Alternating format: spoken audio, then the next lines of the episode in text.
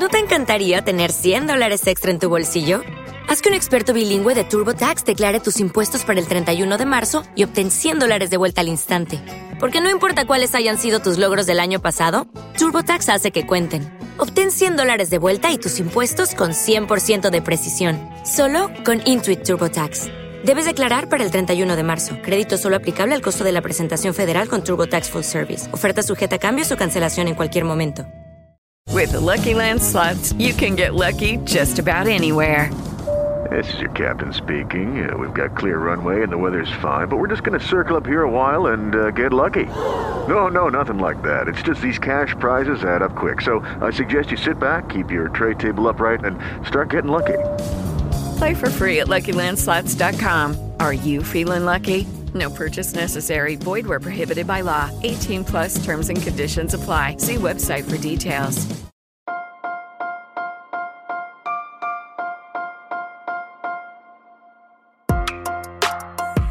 Buenos días, Madre Esfera. Buenos días, Madre Esfera, con Mónica de la Fuente. Buenos días, Madre Esfera. Bienvenidos un día más a nuestro podcast, el podcast de la comunidad de creadores de contenido sobre crianza en castellano. Volvemos un día más a nuestro, nuestro programa, nuestro podcast. Ya sabéis, os acercamos en cada episodio temáticas, contenidos, personas, libros, experiencias, eh, proyectos todo aquello que pueda ayudaros, ayudarnos a todos como comunidad para, bueno, vivir un poquito mejor esto tan intenso y tan bonito que es la crianza y tan duro muchas veces. Y hoy, pues, eh, mira, la vida es, eh, tiene estas cosas que de repente programas un podcast o un contenido o una entrevista y de repente, pues por lo que sea, se queda ahí en el camino y no llega hasta que otro día, años después, vuelve el contenido y dices, ay, sí, es que yo tenía que grabar con estas personas con las que voy a hablar hoy porque además me apeteció un montón y de repente se quedan tantas cosas que contar ahí en los cajones, pero todo vuelve, todo llega y hoy tengo conmigo a los creadores de un proyecto súper bonito, súper bonito que mira, es que me alegro un montón de que haya llegado la oportunidad de contaros que es algo que recordar. Y para eso, pues tengo a sus creadores Rubén Señor y Lucía Sánchez. Buenos días chicos, ¿cómo estáis? Hola. Buenos días, pues súper contentos de estar aquí hablando contigo. que ha, hemos tardado, pues quizás unos años más, pero ha llegado, ¿verdad? Claro, que es lo importante. No tenemos más que decir. Claro, así nos Claro. da tiempo a vivir más cosas. más. Bueno, lo primero, lo primero es que nos digáis quiénes sois, ¿vale? Porque yo creo que es, es fundamental partir un poco de quiénes son Rubén y Lucía eh, y por qué algo que recordar, de dónde surge este proyecto que es eh, en, en principio en origen un blog y, como tal os conozco yo como Madre Esfera, pero que además luego ha crecido y se ha convertido en un proyecto, además de, una familia, que es el núcleo, ¿no? Lo que lo que, lo que nos contáis con vuestro proyecto. Contadnos un poco cómo surge y hasta pues, todo lo que habéis creado que ahora iremos detallando. Pues esto empezó en 2012 con un viaje en pareja, eh, mochila. Nuestro primer viaje juntos así largo, de un mes, a Vietnam y Camboya. Y en aquel viaje, pues eh, bueno, yo aprendí a viajar con mochila porque Lucy era ya más experta en eso. Yo viajaba con más estrellas, digamos. Y era un poco una prueba, ¿no? A ver qué tal, eh, como pareja viajando, porque nosotros sí que es verdad que los dos teníamos el sueño de viajar largo, ¿no? Y quizás no nos habíamos atrevido hasta ese momento.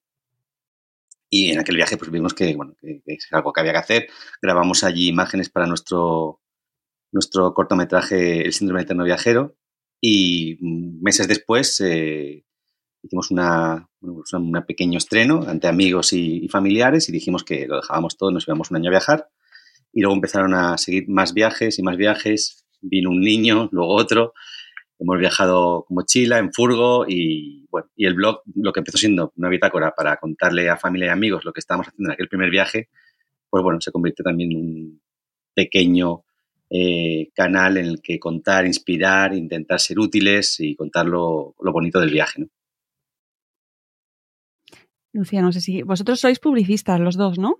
Sí, sí, nosotros en ese momento trabajábamos en publicidad y, y bueno, lo que sí un poco como que nos dábamos cuenta al escribir el guion del síndrome de eterno viajero que, que estábamos eh, un poco hablando de algo que nos pasaba, pero no lo estábamos haciendo, ¿no? Era como un poco como una declaración de intenciones, pero que no, que no se materializaba en algo real. Y ahí fue un poco como cuando nos hizo ese clic, ¿no? Que, que, recuerdo un poco el, momento como de la decisión que estábamos en casa, pues habíamos llegado muy tarde, después de un día de, de trabajo, muchas horas, y, y, estábamos ahí como delante de una botella de vino y hablando de viajes y diciendo, pues yo la vuelta al mundo la haría así, yo la haría por estos lugares, yo por estos otros, a mí me gustaría que esto fuera de esta manera, a mí de esta otra. Y de repente, pues Rubén me dijo, a ver, lo que, lo que pasa es que a ti te faltan huevos. O sea, tú me dices mucho que eres muy mochilera y tal, pero no tienes huevos a hacerlo, ¿no? Entonces esa frase que es como, como, como, un, como una, un motor que te impulsa, ¿no? De repente, que me catapultó así como hacia adelante y yo le dije, ¿cómo? O sea, me sentí súper ofendida y dije, ¿cómo estás diciendo que yo no tengo huevos? Ahora mismo compramos un billete de avión, ¿no? Y entonces lo compramos y era como, imagínate, un jueves, dos, tres de la mañana, no sé si un silencio ahí en la habitación, como, ostras, que lo hemos comprado. No, es que me tenía, muy, me tenía, muy, cansado ya, porque me llevaba a charlas de gente que había hecho viajes y me enseñaba cosas de blogs de gente que había hecho viajes. Y si es que yo me interesa hacerlo yo, no, no leer los viajes de otros, ¿sabes? Y bueno, y mira qué momento si compramos ese billete y cuatro meses después. Sí, nos fuimos. Nos fuimos. Y luego ya, pues, siempre decimos que ese, era, ese fue el primer billete de ida sin vuelta de nuestra, de nuestra, que comprábamos en nuestra vida y que no sabíamos que lo que no tenía vuelta en realidad era a nuestra anterior vida, porque ya nunca volvimos ¿no? a, entrar como en, en, esa rueda de eh, trabajar muchas horas, estar dentro de la oficina, o sea, fue como que se reordenó todo nuestro mundo, cambiaron nuestras prioridades. Eh, bueno, y después además pues fuimos sumando más integrantes al equipo y, y bueno, integrantes además que llegaron, eh, siempre lo decimos, gracias al viaje. O sea, nosotros... O por culpa de... O por culpa del no viaje, sí. Según lo mires. Eh, no veíamos de alguna forma en esa vida de tantas horas de trabajo que encajaran niños. O sea, no nos parecía que, bueno, que lo que nosotros pensábamos que era la maternidad y la paternidad, pues ahí no, no tenía espacio, ¿no? Y, y bueno, fue yéndonos de viaje cuando empezamos a ver que, que había familias con niños, familias viajeras, que también vivían la crianza de una forma muy diferente, donde un poco mmm, nos empezamos un poco como a animar y sobre todo lo que decimos siempre que nos enamoramos de los niños viajeros, ¿no? Que era como pues, pues un, unos niños que son muy luminosos, que son muy creativos, que, mmm, que, son muy adaptables, muy flexibles, que están muy acostumbrados a que a veces no pasa nada, eh, se inventan mucho con qué jugar, ¿no? Con cualquier cosa, hablan con todo el mundo, es como que no, no tienen mucho miedo al mundo, ¿no? Están como muy, muy conectados con el mundo. Y ahí, ahí fue un poco cuando dijimos, ay, qué bonito esto, ¿no? Queremos, un, queremos unos niños viajeros, queremos una familia viajera y ahí como que cambiamos el chip. Así que un poco el viaje casi que nos salvó la vida a nosotros, eh, realmente, en, en ese momento de, de, una vida que era muy tóxica para nosotros, desde luego. Sabemos que, cada persona, la felicidad es diferente, ¿no? Para cada uno, pero en nuestro caso no era esa la felicidad. Y, y luego también, gracias al viaje, pues, pues nos convertimos en, en familia de, de, más, de más miembros.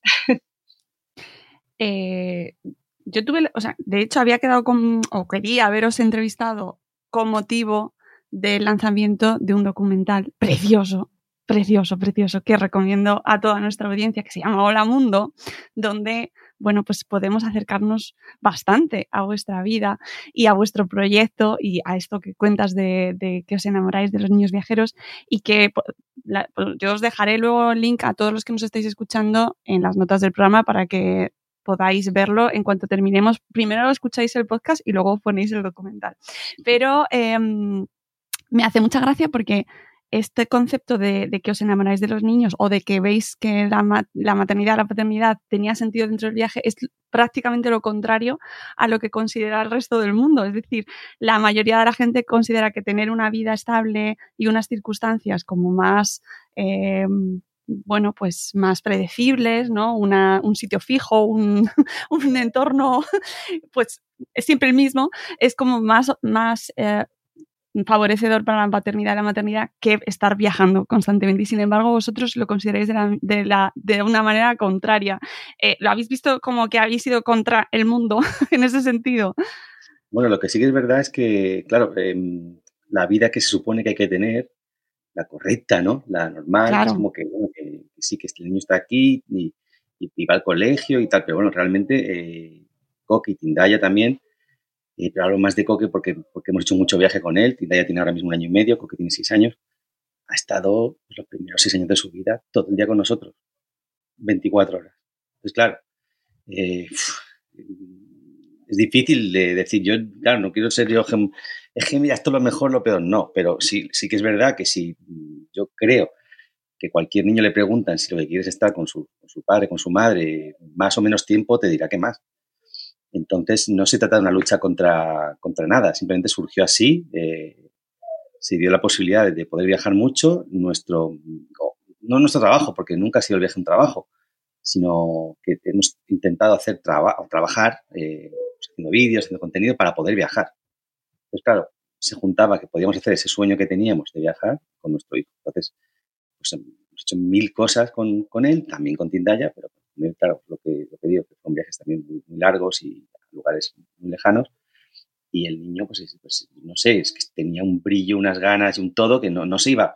Nunca le hemos dejado en la puerta de una guardería un colegio llorando porque desaparecíamos, sino que ha estado todo el rato con nosotros.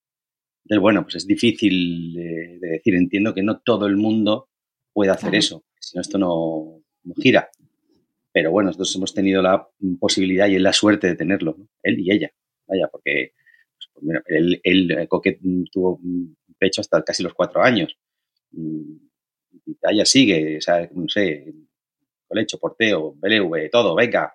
Entonces, pues son niños que llevan el, pack premium, ¿eh? Eh, con, todos los, extras y tal. Y bueno, pues, ¿qué te voy a decir? Pues seguro que les parece bien a ellos. Bueno, más que, o sea, sobre todo más que, que ya que sea mejor o peor, la posibilidad de decidirlo, ¿no? O sea, la posibilidad de, o sea, porque hay veces que no es una cuestión ya tampoco de que algo te parezca mejor o peor, sino que algo puedas tú libre, más libremente tomar esa decisión, ¿no? Es decir, oye, mm, esto lo hago porque ya me apetece o me deja de apetecer, ¿no? O yo, mm, eh, pues por ejemplo, la lactancia o, muchas otras cosas, ¿no? Pues eh, eh, he decidido terminar con la lactancia porque yo ya lo quiero, lo la quiero terminar, pero no porque hay factores externos que me obligan a ello, ¿no? Digamos, de alguna manera. Em, ese es un poco si no había un trabajo que. Exactamente, no, hay, no, hay, un trabajo que te obliga a no hacerlo. no, hay un. O sea, es como que en tu vida tú esa decisión la tomas cuando consideras que, para tu familia va bien. Entonces era como que en ese estilo de vida nos permitía y nos ha permitido eh, tomar ese tipo de decisiones relacionadas con la crianza muy cuando hemos considerado nosotros que nos parecía y ya está, ¿no? O sea, cuando hemos visto que a nuestro núcleo familiar eso le iba bien o no, ¿no? Y eso, claro, era, o sigue siendo para nosotros como un super lujo el, el tener esa opción, ¿no? Que muchas familias no tienen y que, y que es muy complicada, pues a día de hoy con, pues lo sabemos, ¿no? Con al final el, poco apoyo que hay, o sea, mm, eh, las familias no, no, no, están, muchas veces no, no hay eh, esa, esa, red familiar que antes existía, ¿no? Para poder criar, o sea, ya no tenemos tribu, vamos como podemos muchas veces, ¿no? Y un montón de obligaciones, las grandes ciudades que también lo ponen más complicado ese tema. Eh, entonces, bueno, pues eso para nosotros era como que nos facilitaba mucho la vida. Siempre decimos como cuando estamos en movimiento y rodando, a nosotros la crianza nos parece más sencilla. Porque están pasando cosas, ¿no? Están pasando cosas, entonces los niños están entretenidos, nosotros estamos entretenidos, em, estamos más como, como más presentes en el momento. O sea, es una, una cuestión de vivir ese momento, ¿no? Y cuando estamos en la quietud, em, tenemos como más preocupaciones asociadas con esa quietud, ¿no?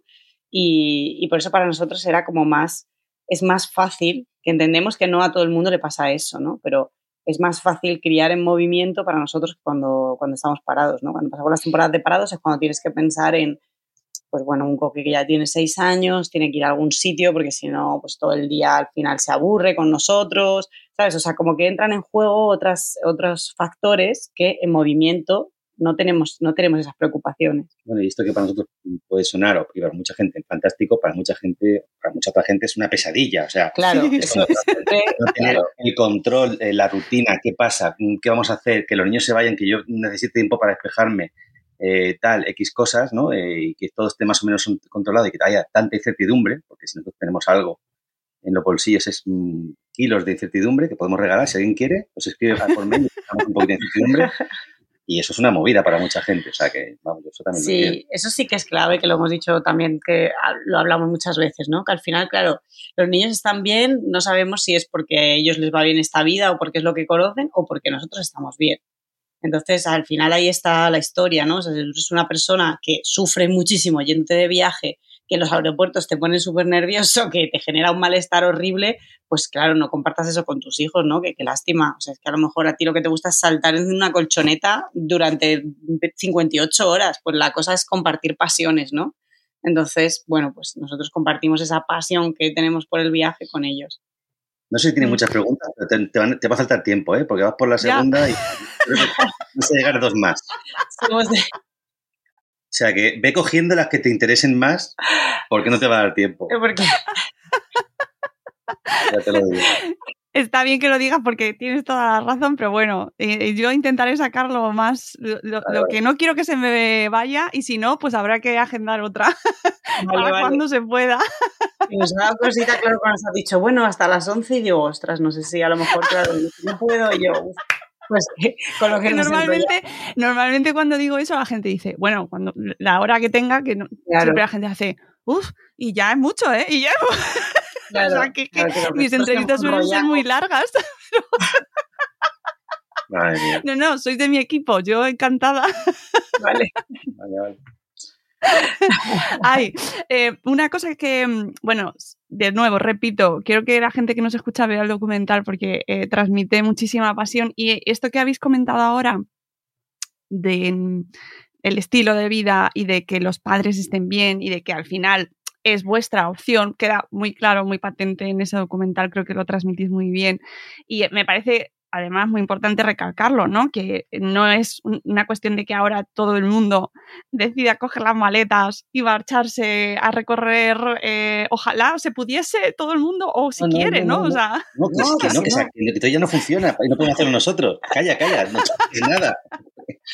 Que, nada, ¿no? no pero da mucha envidia. O sea, por un lado genera mucha envidia, pero por otro lado, claro, eh, no, no, todo el mundo valdría para hacer eso, porque eso es pensar cómo cómo trabajas de una manera, eh, además muy autónoma, imagino, que os tenéis que organizar vosotros, trabajar en equipo, además como pareja, con lo que eso implica también, no todo el mundo puede trabajar en familia, además manejando y criando a vuestros hijos en tándem, es decir, que no todo el mundo puede hacer eso ni quiere.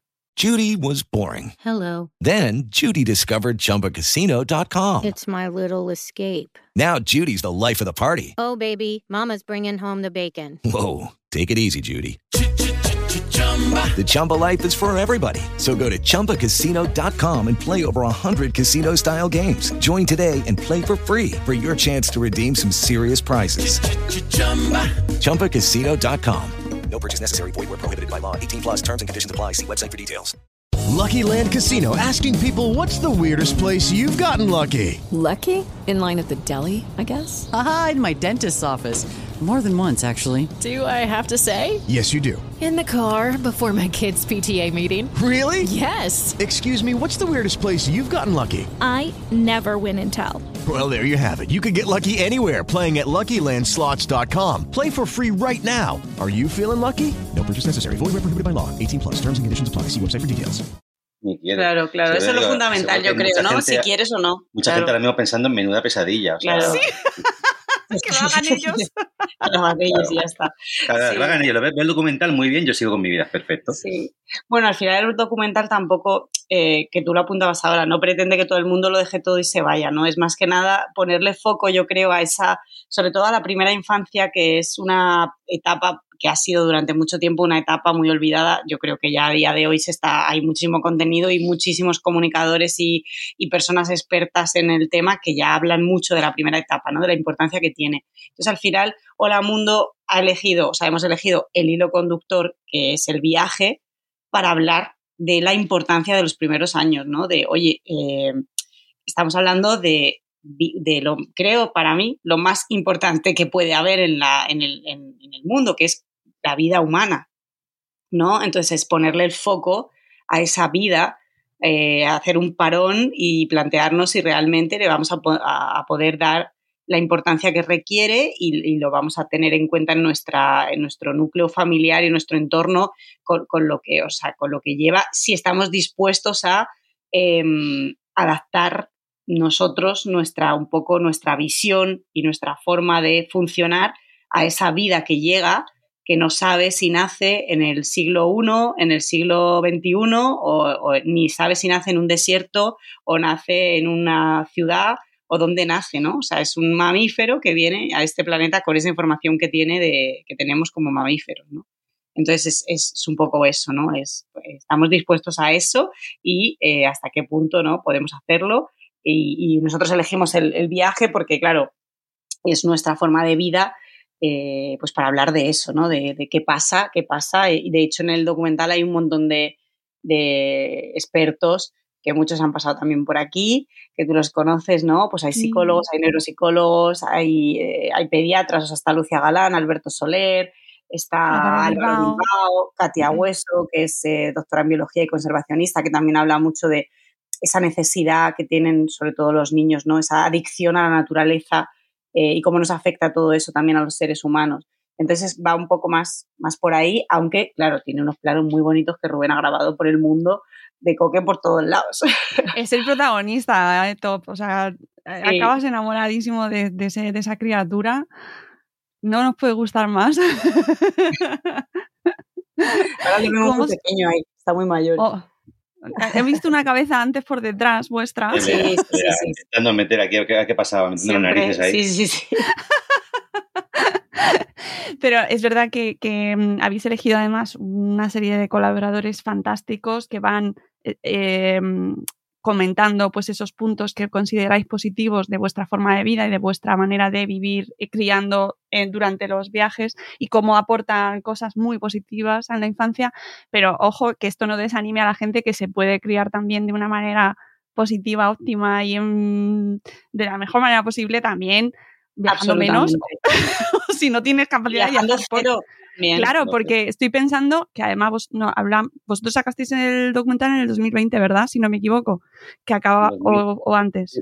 Antes, antes de la antes de... Fue antes de la pandemia, que ya, ya mi mente ah, tiene el momento este densidad temporal, pero con lo de la pandemia, con todo ese momento, se paró todo y ahí los viajes, cero. Y ahí cambia totalmente toda tu manera de, de existencia. Imagino que para vosotros también. Bueno, entonces nos pilló eh, que estábamos empezando nuestro quinto viaje, el que hubiera sido el quinto viaje largo. Nos compramos una, o sea, después de haber recorrido un montón de países con coque, eh, con mochila y tal, nos compramos una furgo porque la habíamos probado en Islandia con él y nos había encantado. Entonces nos compramos una furgo y empezamos en noviembre, el que iba a ser un viaje como de tres años en furgo, esa era la idea. Entonces, queríamos empezar por Canarias, porque yo soy de allí, luego Marruecos y ya Europa hasta donde llegásemos. ¿no? Y nos quedamos en Canarias, nos pilló allí, eh, después de, unos meses nos pilló allí y luego seguimos allí, eh, como un año más viviendo en la furgo en Canarias, porque tampoco se podía salir. Y, bueno, y, nos enamoramos de Fuerteventura, nos compramos una casa allí, porque bueno, empezamos a, darme, a darle vueltas a la cabeza, tenemos que tener un sitio al que volver, que, que mira tú las pandemias, madre mía, hay que ver qué cosas están pasando. Entonces, bueno, una casa y ahora tenemos la base allí, ¿no? Así que nos encanta volver entre viajes y, pues aquel viaje se cortó, digamos, pero luego hemos hecho otros con la pues uno fuimos hasta Eslovenia, otro hemos ido hasta Suecia y bueno, pues, eh, pilló así, pero... ¿Y ha cambiado vuestra, vuestra manera de viajar desde la pandemia? ¿O veis que se ha, se ha cambiado la manera en la que se hacen los viajes? Bueno, ha cambiado nuestra manera de viajar desde que somos familia y, o sea, como que nos hemos ido adaptando un poco a las, a las etapas de los niños. Ahí es donde ha cambiado más, más que por la pandemia, digamos, ¿no? O sea, la pandemia lo que pasó es que hubo un tiempo que no podíamos viajar, ¿no?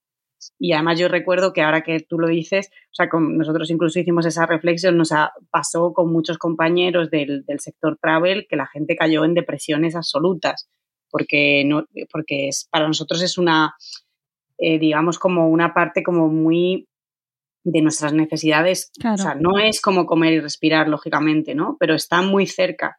Entonces, de repente se nos separaba el mundo, ¿no? Y es muy triste porque a nosotros nos llena mucho a nivel de alma también, ¿no? Entonces era como muy doloroso todo, em, como para todo el mundo, ¿no? También, ¿no? Pero, pero, y mucha gente del sector travel cayó en depresión y yo me acuerdo que nosotros, o sea, decidimos no, o sea, fue una decisión que tomamos meditada, o sea, eh, la felicidad de mis hijos no va a depender de que se pueda viajar o no. O sea, si se puede viajar y esto nos hace felices, maravilloso. Y si no se puede viajar, seremos felices sin viajar. O sea, esto no, no puede ser que se acabe el mundo aquí. Porque si mm, se puede viajar en un año, volveremos a viajar, pero es que si no se puede viajar en cinco años, ¿eso qué significa?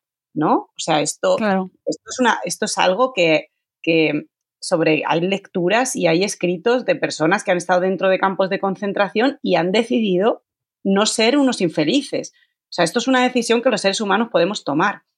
Entonces nosotros tomamos esa decisión y decidimos, de hecho, hacer publicaciones y generar contenido relacionado con eso. Muchísima gente paró de publicar o empezó a publicar recuerdos, cosas así, ¿no? Nosotros decidimos que no queríamos vivir a base de recuerdos y que podíamos utilizar muchos de los aprendizajes del viaje, que para, por eso para nosotros el viaje es tan rico a nivel eh, em, que va más allá de lo que ves o lo que, o sea, porque te aporta unos conocimientos y esos conocimientos los podíamos utilizar para estar bien también en un momento en el que no había viaje. Y esas fueron, fueron, fueron muchas publicaciones, series de publicaciones que estuvimos haciendo, pues, eh, que nos ha enseñado el viaje a tener paciencia, porque hay veces que no pasa nada. Entonces, ahora tenemos que tener paciencia, ¿no? que nos ha enseñado el viaje, a, no mirar mal a nuestro vecino, al de al lado, ¿no? A tener más empatía. Oye, vamos a intentar no mirar mal al vecino porque ha bajado 10 minutos más a comprar el pan y se ha extendido. O sea, vamos a mirarle con, o sea, que esta persona está viviendo una situación terrible como yo, ¿no? Entonces, muchos aprendizajes del viaje los intentamos eh, aplicar a ese momento crítico. O sea, por eso para mí, eh, o para nosotros el viaje es algo como tan es como un yoga, por así decirlo, ¿no? O sea, es algo que te puede dar a tu vida, o sea, es una excusa, pero no es como, o sea, no está por encima de todo, ¿no? Entonces, por ejemplo, el último viaje eh, que estábamos en la furgo, cuando llevábamos ya como seis meses, casi siete o así, Tindaya estaba en esta fase que tienen muchos niños de que odia la silla del coche.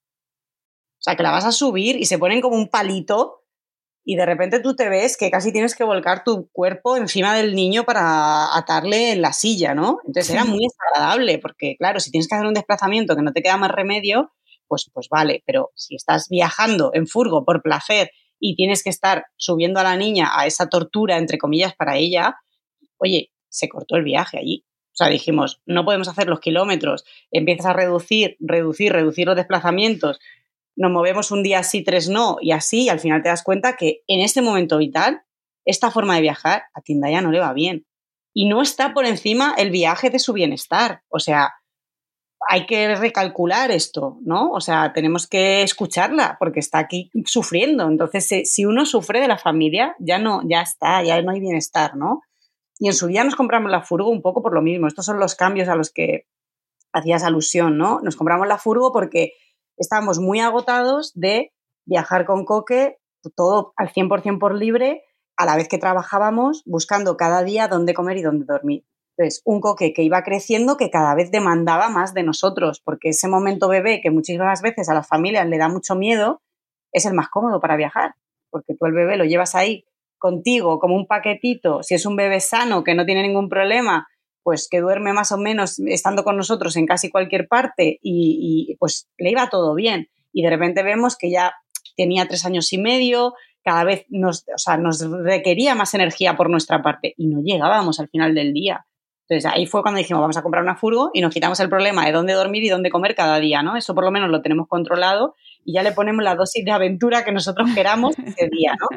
Entonces hay que ir readaptándose en función de las etapas es una fase que disfrutas un montón de las ciudades Y hay otra que te das cuenta que los niños mm, pues se tienen que mover mucho más libremente, que, que salen corriendo e intentan cruzar calles solos o que están gateando y están gateando por un asfalto que está súper sucio, pues ahí cambiamos los destinos, ¿no? Y empezamos a buscar destinos más de naturaleza.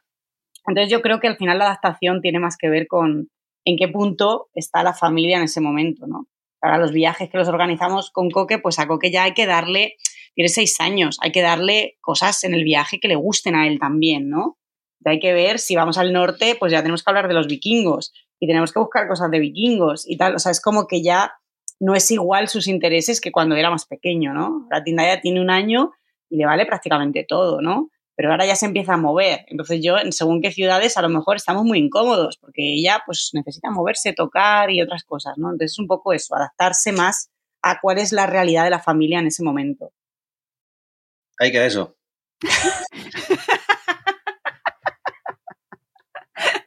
Oye, vuestra, vuestro en todos estos años ya habéis creado, imagino, una audiencia, una comunidad, gente que os sigue, gente que os lee, que os ha visto en, vuestros documentales, en, vuestros proyectos y ahora os escucha en los podcasts que también tenéis.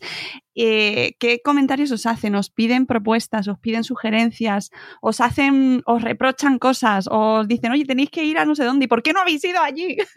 Quiero que me hagáis una ruta. ¿Qué relación tenéis con vuestra comunidad? Yo creo sobre todo de agradecimiento. Casi todos los mensajes que entran son de nos dar las gracias por algo, pues porque han visto algún documental, algún cortometraje, les ha aportado algo o les gusta. No, no tenemos muchos haters, creo. Tampoco estoy, ojo, llamando ahí a las hordas, ¿eh? Ahora mismo, no sé. no, hay necesidad. no estamos buscando, no, estamos buscando haters. Entonces no tenemos. Eh, y, también preguntan si alguna gente, pues, pues consejos. Eh, Oye, mira, en mi primer viaje, no sé qué, habéis estado en Egipto, queremos ir, ¿cómo lo veis? Tiene tantos años más que que les hagamos rutas, también hay gente que los pide, eh, no hacemos esto.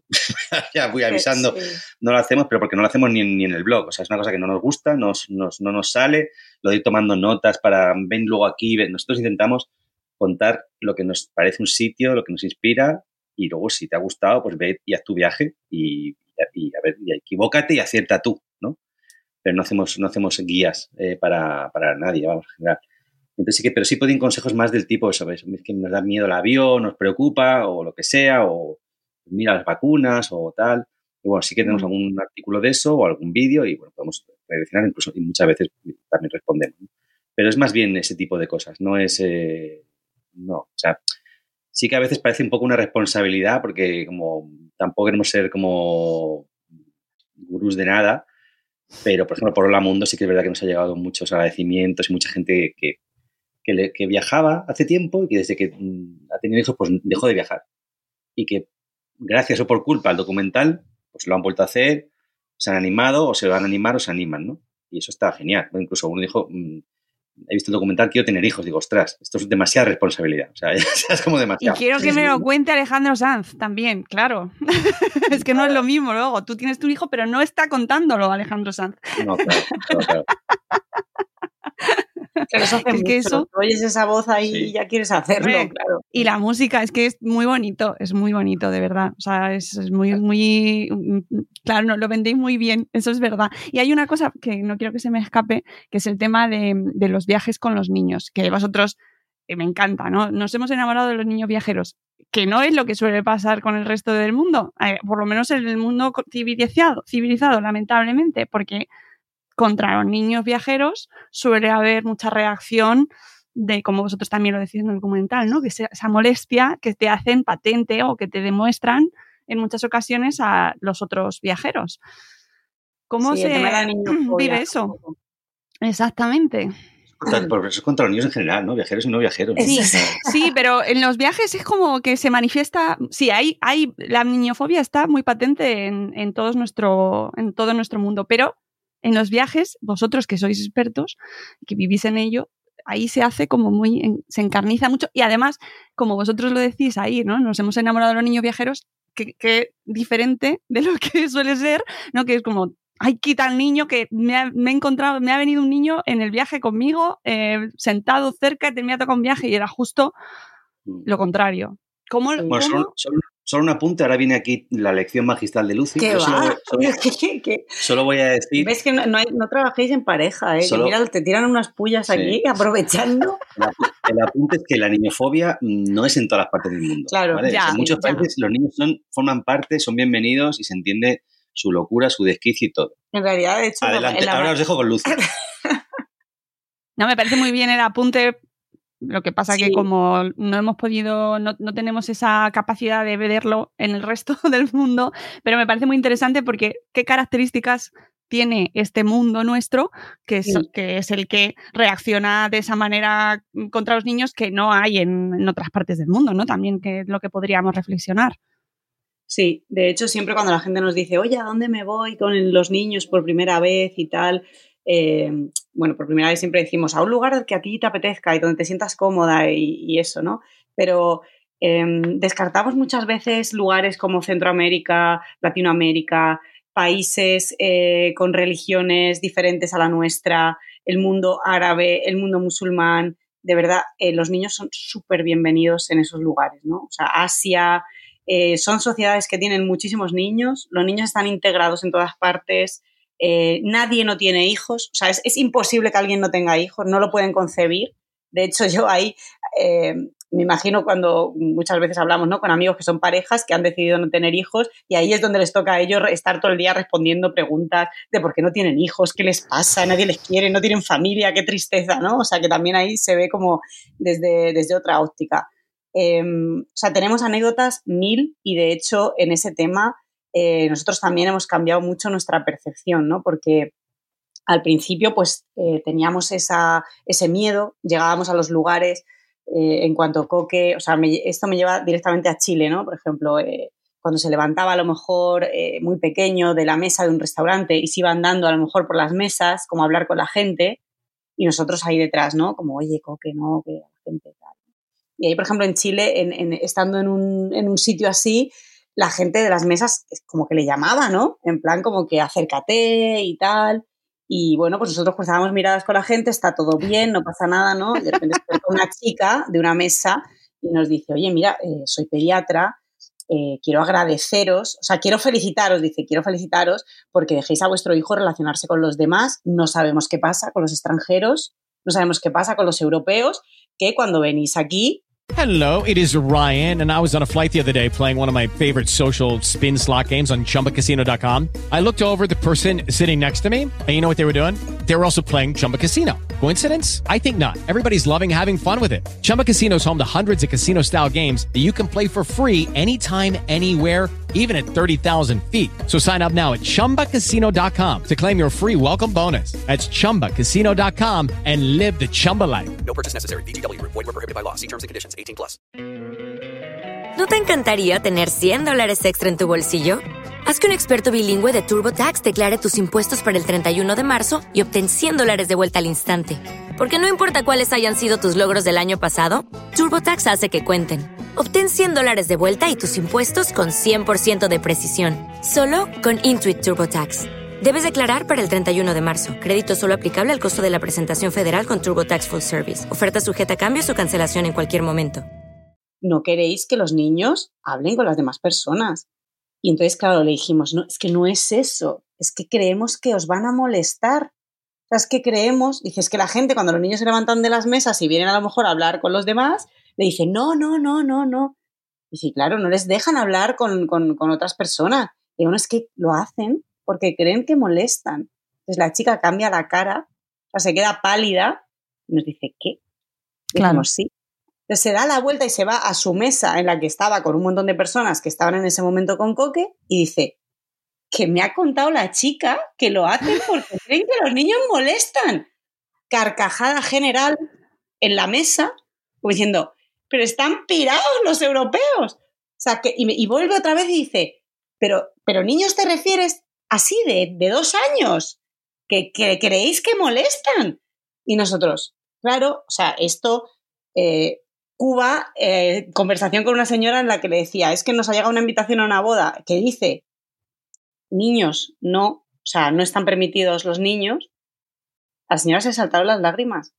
Me dijo, pero ¿cómo es posible que una boda que es un acto social, familiar. O sea, que, que no estén los niños invitados. ¿Cómo podéis celebrar? O sea, hoteles en Egipto en los que la señora que está cantando está cantando rodeada de todos los niños que hay en la sala allí bailando en el escenario, que nosotros decíamos, es que esto es impensable, ¿no? O sea, alguien habría dicho, oye, los niños que se bajen del escenario y decían, ya, pero es que los niños bailan, es normal, se suben al escenario y la chica allí cantando rodeada de mil niños.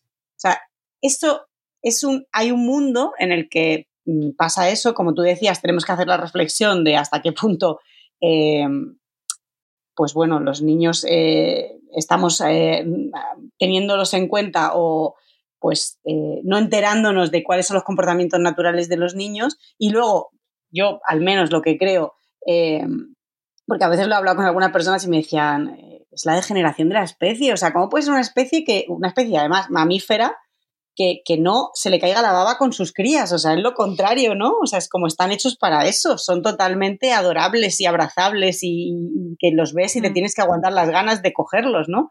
Eh, ¿Qué está pasando, no? ¿Cómo podemos estar tan desconectados con una etapa de nuestra vida? Y hay un otro mundo que es mucho más grande además, porque tiene mucha más población, donde eso no se vive así.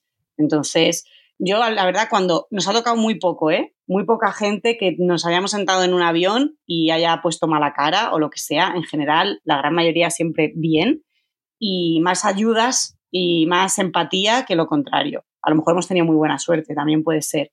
Pero cuando me ha tocado alguien así, ya lo que pienso en general es que me da pena esa persona porque suele ser gente que ha tenido infancias chungas. O sea, suele ser gente que ese niño le conecta con ese momento de su infancia en el que a él no le dejaban moverse, en el que ha estado muy reprimido y entonces le trae incomodidad, ¿no? Entonces, al final lo veo así, ¿no? Es una persona que, qué lástima que ha tenido una infancia tan triste como para no ver un niño y decir, qué guay es ser niño, ¿no? O sea, qué guay es no tener preocupaciones, vivir el momento, ser espontáneo, eh, no verlo como un tesoro, ¿no? Entonces, al final, pues pues lo siento así, digo, qué pena. Lo que sí está claro es que no hay que, o sea, aquí estamos también los adultos, otros adultos para permitir que eso no suceda, hacer divulgación sobre esto, ponerlo encima de la mesa y, sí, hacer esa reflexión y decir, oye, ¿qué sociedad tenemos en la que creemos que un niño que se acerca a una persona para hablar con ella en una mesa es una molestia, ¿no? Porque sí, yo sí recuerdo alguna, alguna ocasión, sí, alguna ocasión hemos visto alguna mala cara. ¿Qué os parece el tema del turismo que se ha puesto tan de moda ahora, eh, en el que no se admite niños? Eh, hoteles, eh, paquetes turísticos, viajes. Bueno, es un poco mm, de lo que ha dicho Lucia. ¿Qué melones quieres abrir? Claro, es que es un tema este. es que estoy muy preocupada con ese tema porque creo que cada vez va más. No, no, en realidad no, ¿eh? De verdad que yo es que creo que es importante esto porque a, mí me pasa igual, que cuando estamos aquí digo, ¿qué pasa? ¿Qué pasa? Es que viajo poco, también te digo. Cuando eh, sales de aquí te das cuenta que esto es una absoluta residualidad de esta parte del planeta y que, o sea, que se ríen a carcajadas en el resto del mundo de que pase esto aquí. Yo sí que, bueno, vamos a ver, vamos a ver, vamos a ver, esto no, es tan fácil. Eh, por ejemplo, eh, niños en aviones. que esto hace poco hicimos un vídeo, hemos, hemos escrito sobre ello también. La gente le, molesta a los niños que están corriendo por ahí, por el este. Aquí pasan dos cosas. Uno, es verdad que hay padres y madres que pasan de todo y los niños dan golpes infinitos en los sillones y eso puede molestar. Claro que molesta. Evidentemente, tiene que, haber yo, no sé dónde están también, te digo, un padre, una tiene que haber un padre o una madre que, diga para, porque a mí también me han dado golpes un, niño infinitamente y esto ha ocurrido y ocurre, o sea, es verdad, y eso molesta. Entonces, ahí tiene que haber un padre o una madre que pare eso. Bien. Luego también, ¿qué pasa? Que nos molesta a los adultos, o sea, cuando vemos un niño con, con un móvil, hay que ver los padres, tienen al niño con el móvil. Bueno, es que te molesta que el niño corra, te molesta que el niño esté con la pantalla, te molesta todo. ¿Verdad? Claro, hay gente que le molesta todo. Yo entiendo que hay gente que está todo el año currando, que, pues, que no tienen pareja o van en su viaje de, pareja y tal, y, son sus dos semanas y, pueden llegar a molestarles que le esté un niño gritando infinitamente en la hamaca del hotel. Eh, eh, pues, puedo entender que eso le, les moleste. Eh, sí, pero pues como si es un perro que está ladrando infinitamente a mi lado, que me lo han atado aquí al lado de la hamaca y me molesta el perro al cabo de un rato. Eh, bueno, pues esto lo, entendemos. Entonces, que también que ponerse un poquito de, bueno, pues si estás con los niños, pues que, porque los niños jueguen. Otra cosa es prohibamos la entrada de los niños. Pues entonces, como también podemos prohibir la entrada de los calvos.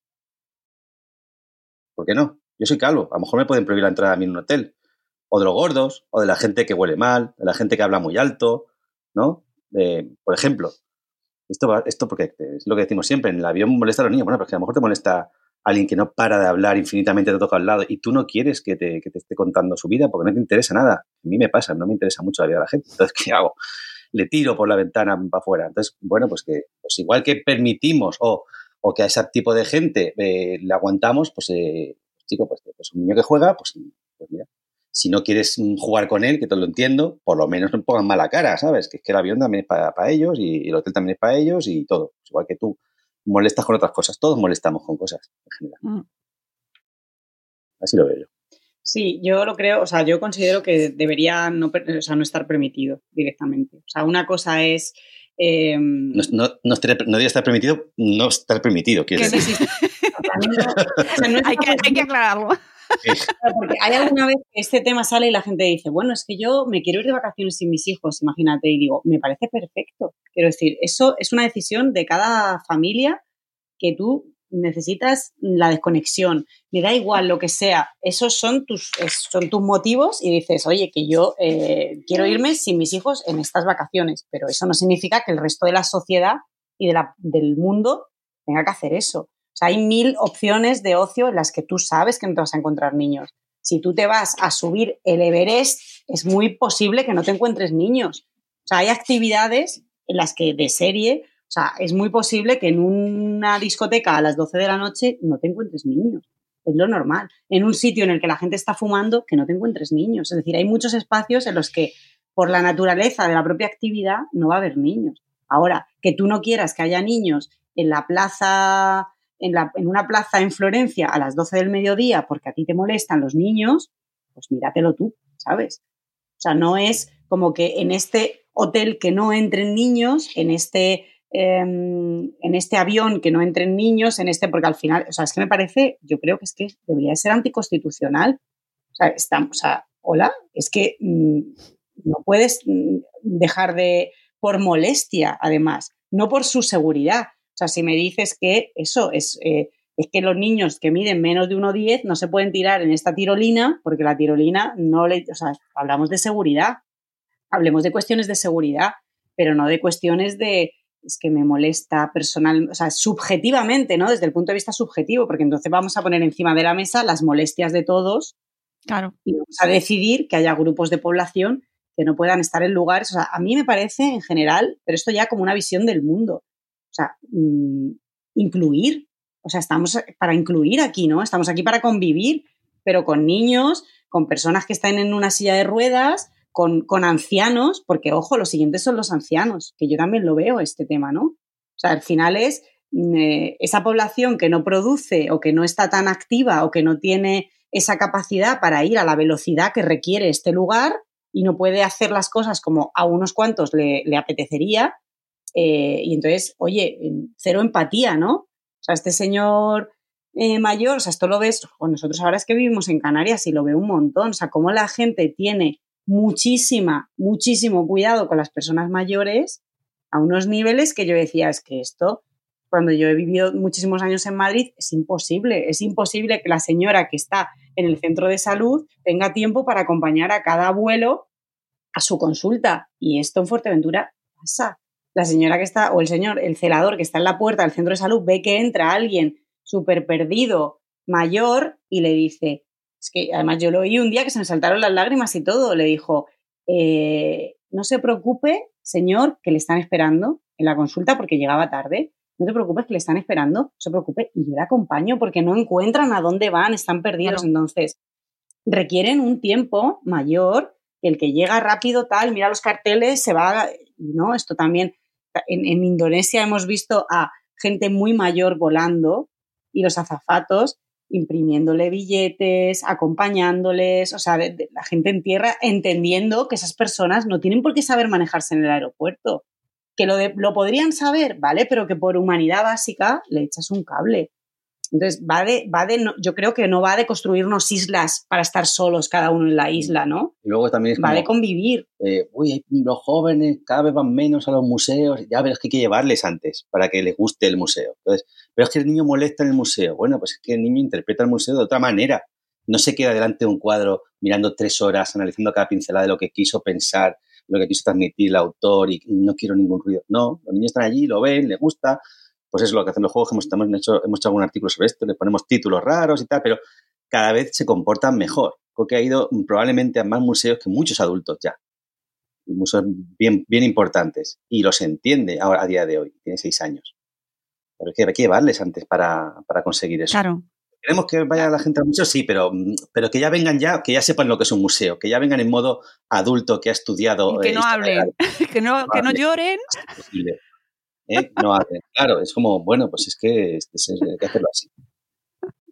Sí, además vosotros que habéis incluido a Alberto Soler, Alberto Soler precisamente habla mucho de, de conocer el comportamiento natural de los niños y de no etiquetarlos precisamente, ¿no? De, es que los niños se comportan así, es decir, de una manera natural juegan, son espontáneos, hacen ruido, mm, son curiosos, se meten en todas partes, investigan, eso es una cosa normal, entre comillas. Disclaimer. eh, ¿Los niños molestan? Sí. A mí, a mí me molestan los niños. Mi- mis hijos Los me molestan propios. muchas veces, ¿sabes? O sea, y, y te, y te sacan de tus casillas, te hacen enfadar, o sea, no descubrimos nada, esto es así. Vale, ya está, part- partimos de esa base. No estamos diciendo ahora que, que seamos, somos los Flanders, no somos los Flanders, ¿vale? Esto O luego me lo llevaré a un reel, ¿vale? muy bien. Vale, no somos los No Flanders. somos los Flanders. Que a veces nos enfada a los niños, Claro, claro. claro, se enfadan y nos ponen nerviosos y tal. Y sobre todo cuando además estamos tantas horas con, con- con los nuestros, ¿sabes? Que es como que es muchas horas. Entonces, claro, tienes un aguante, ¿sabes? Y tal, pero ya llega un momento que llega, yo llego ya a la- muchas veces a las 8 de la tarde con las pilas ya vacías ya. O sea, esto así. A vosotros os pueden llamar los padres intensivos, que ahora se ha puesto de moda eh, categori- ca- categorizar las crianzas. Bueno, siempre ha estado. Bueno, todo. siempre se categorizamos todo. a todo, cierto. Pero esta, vosotros que antes hablabas del kit premium, pues mucha gente considerará ese kit premium como una crianza intensiva, ¿no? Estar todo el día pegados con los niños, eh, la la lactancia materna, baby left winning, juego oh. libre. O perpetua. O perpetua. Crianza perpetua. Crianza perpetua. Crianza perpetua. Esa no la había oído, esa no la había No, oído. no, me, la, acaba me de la- me- inventar. me la acabo de Ah, vale, vale. de la manga.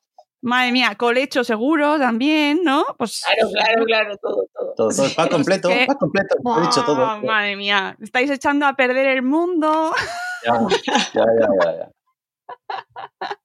Bueno, y, y, y eh, apretamiento de ojete también hacemos. Esto de, de- Desarrolla, desarrolla, porque como lo corte aquí y saque un reel de esto, va a ser for- no, no, mortal. no. de- hay un parque, niño, descalzo, sube a donde quieras, eh, coge confianza, en, encuentra Claro, tus jue- límites. Juego libre, juego libre. encuentra ahí. tus límites hasta el infinito y más allá. Cuando ves ahí al mismo tiempo a otros padres, abuelos que están al punto de- del infarto, viendo a tu hijo subir eh, hasta no sé dónde y descalzo. Dios mío, ¿qué hace descalzo? ¿Qué hace descalzo? Está mojando.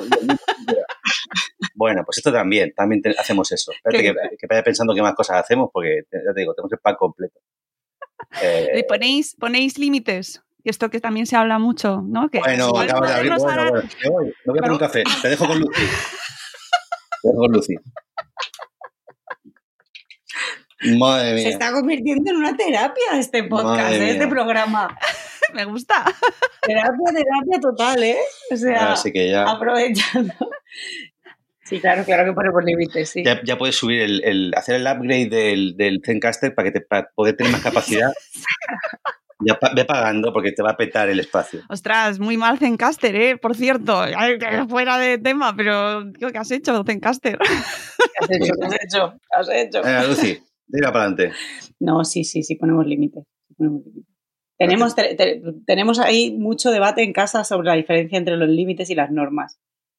Tenemos ahí, nada, solamente le decimos límites tres, que estos te funcionan en, en todas partes, eh, que son siempre pues no hacerse daño a sí mismo, no hacer daño a los demás y no hacer daño al entorno, ¿no? Y a partir de ahí, luego ya las normas, claro, nosotros qué pasa, que, nos cambia, que al cambiar muchas veces de sitio, las normas son muy diferentes. Claro. Entonces ahora tenemos esa conversación mucho, ¿no? Las normas son distintas en cada lugar, son distintas en cada casa, em, son debatibles, podemos hablarlas, a veces en función del contexto la misma norma que hemos aprobado no funciona. Em, entonces, claro, tenemos eso, ¿no? Tenemos eso. Yo me acuerdo que em, preocupada cuando fuimos a grabar con, con Alberto Bilbao para Hola Mundo, le dije que, bueno, porque estaba muy agobiada porque nos costaba mucho a Coque explicarle que había, eh, cuando veníamos aquí a Europa, había que estar montado en la silla del coche. Otra vez este tema de la seguridad, que además preocupa muchísimo. Esta es una de las preguntas también que más nos entra. ¿Cómo hacéis cuando os vais de viaje con las sillas del coche? ¿no? Pues claro, tú has tenido a ese niño que está en Cuba montado en almendrones, que no hay cinturón de seguridad, que puede ir con la cabeza fuera de la ventanilla, o si te has ido a, a Asia, te has montado en tuk-tuks, o sea, te has montado en autobuses en los que hay cero seguridad y luego vuelves aquí y le dices, no, hay que subirse en la silla del coche porque hay que ir a contramarcha porque la seguridad. Y entonces te dice, ¿qué dices? ¿Sabes? Mamá. Claro, o sea, hace dos días estaba, o sea, ¿qué me estás contando? Si íbamos gritando por la ventanilla, así, ¿no? Y estaba bien, y qué guay, ¿no? O sea, era Fuyur ahí con mis pelos al viento. Y entonces, eh, claro, yo se lo dije a Alberto, le dije, es que este, uy, pero Álvaro, se lo dije a Álvaro. por Álvaro le dije, Álvaro, es que este tema me preocupa mucho porque, claro, no se lo puedo explicar. Y él me dijo, tú eres consciente de em, la importancia, o sea, lo, lo, bonito que es que entienda desde tan pequeño que el mundo funciona de forma diferente. O sea, que conceptos como la seguridad son distintos en cada lugar del planeta. O sea, no, no, te lo, no lo tomes como vaya, qué, drama, ¿no? Y entonces a partir de ahí cambió como mi mirada en ese sentido, ¿no? Entonces, eh, y pusimos a Coque en el, techo del coche. Del coche. Colgado. Iba volando por ahí. Sí. Sí, sí, no, claro, pues sí, sí hay límites, claro. es broma, ¿eh? Es broma, es broma. hay que explicarlo, porque... Bueno, es que, claro, nosotros pusimos, le pedimos a Alberto, a Álvaro, a Katia y a, y a Lucía que estuvieran en el documental para que aportaran un poco de rigor, porque si no éramos dos colgados viajando con un niño por el mundo sin, sin sentido. Mira estos hippies, mira estos hippies. Entonces ellos, hay gente, gente con estudios, gente lista, que pone el sello ahí a Enor y, certifica eso, ¿sabes? Porque si no, imagínate, no nos hubiese caído una, ahí sí que hubiésemos tenido haters. bueno, y, y, aún así, yo mm, solo hay que pasearse por las redes un rato para, para ver la que se monta con cualquier cosa. O sea que haters puedes llegar por, por, todo, mm, incluso por las marcas de furgonetas que sé que, que puede generar, o por dónde se aparca, que sé que por ahí también hay sus peleas. También, también, sí. Sí, sí. El mundo es sorprendente porque a veces ves que la gente discute por si vas por carril de bici o por no va por no por no carril. O, o sea, todo, todo es, es susceptible de discusión. Pero bueno, eh, dentro de la, de la, temática de vuestro podcast y de vuestro proyecto, eh, aquí buscamos siempre eh, que haya flexibilidad a la hora de ver, el mundo, ¿no? Por eso me parece tan interesante vuestro proyecto y además es uno de los mensajes principales del, del documental, ¿no? Cómo viajar ayuda mm, en familia y especialmente a vuestro hijo y a vuestros hijos ahora a, a, a, ver el mundo de una manera, pues eso, más amplia, más flexible, ¿no? Que yo creo que es el mensaje que podríamos llevarnos así con muchas ganas de viajar todos.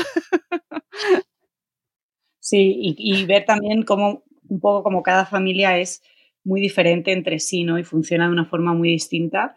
Que esto era algo también como que, antes, antes decíamos, ¿no? Pues, oye, nos enamoramos de las familias viajeras y tal, ¿no? Entonces yo cuando empezamos a construir nuestra familia viajera, Em, estaba muy deseosa de juntarnos en algún encuentro con otras familias, ¿no? Y entonces yo esperaba encontrar fotocopias de mi familia.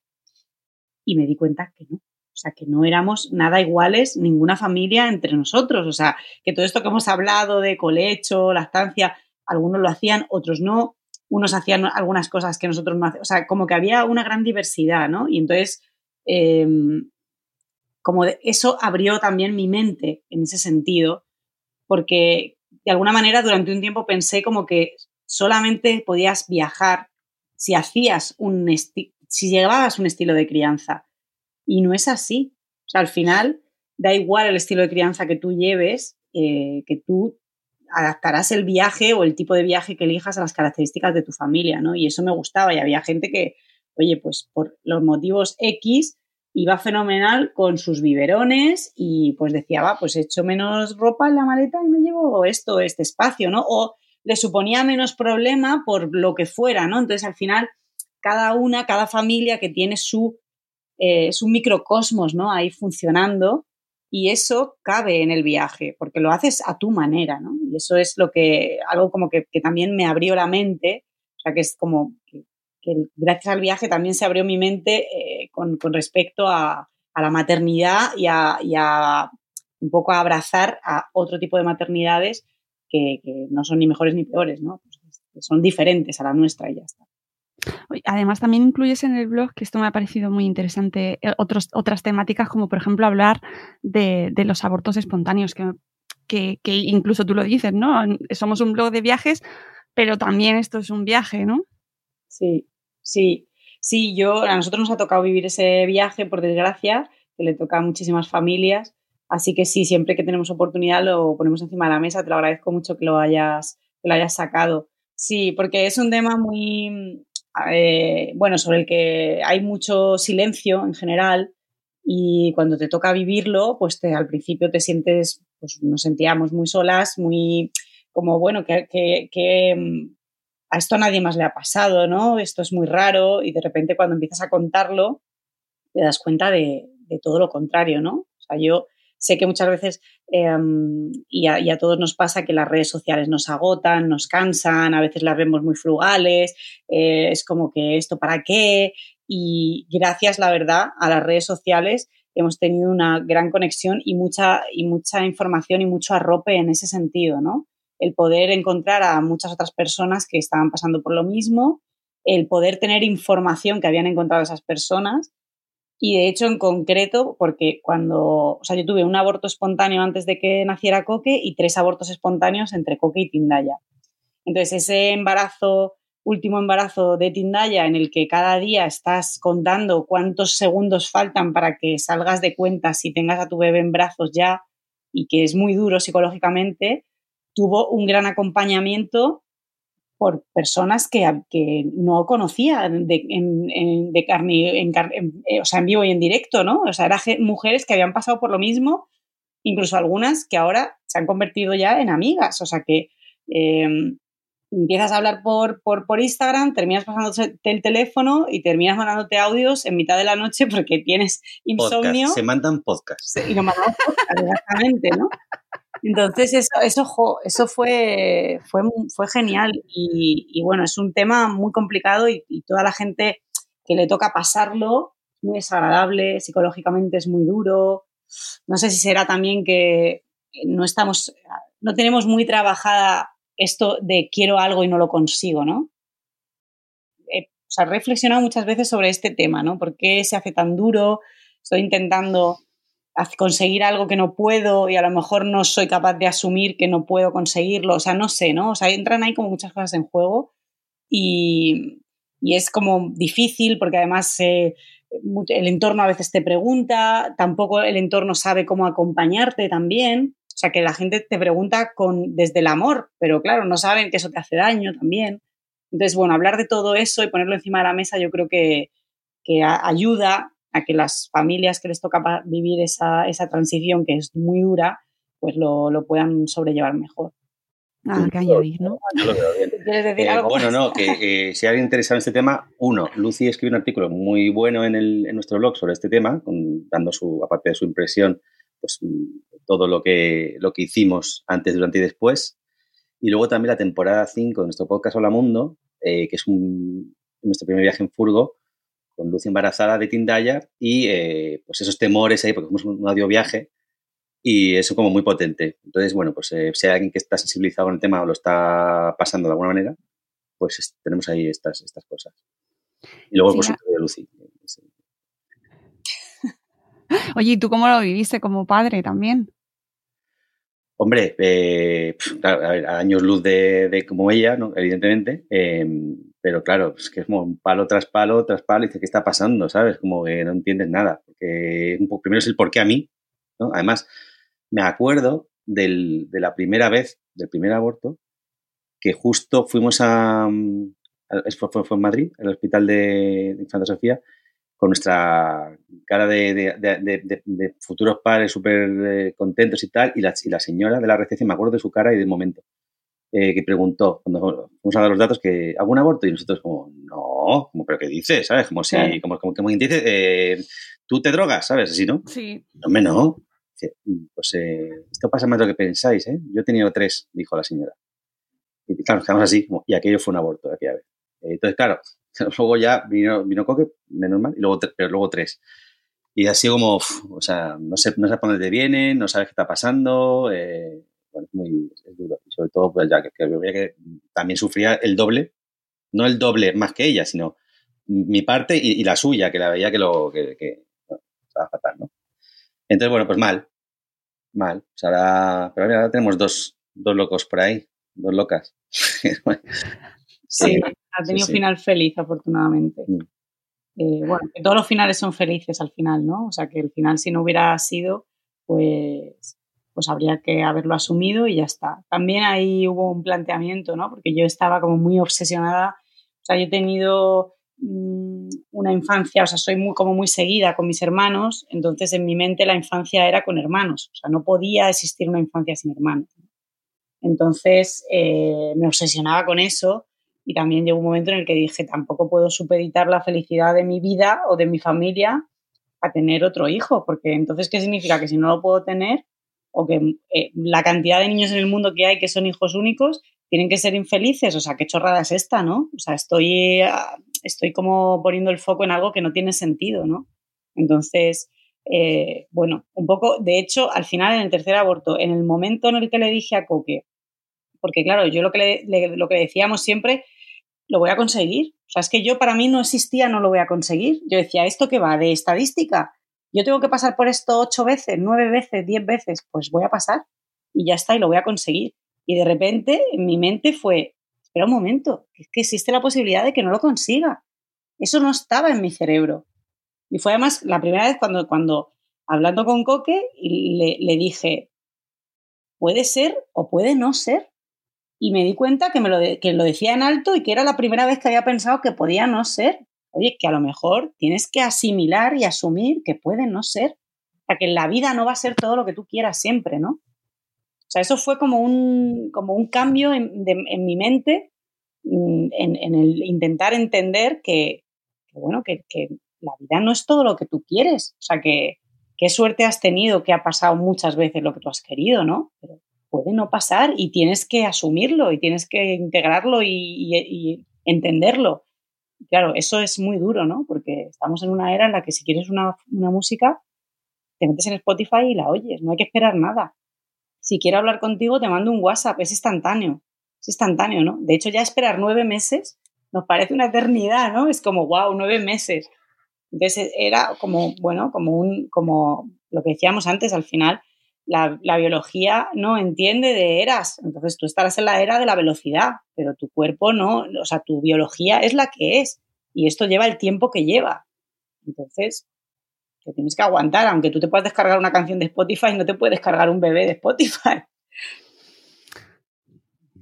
Otro melón, otro melón, otro melón. Otro melón que no abriremos ahora.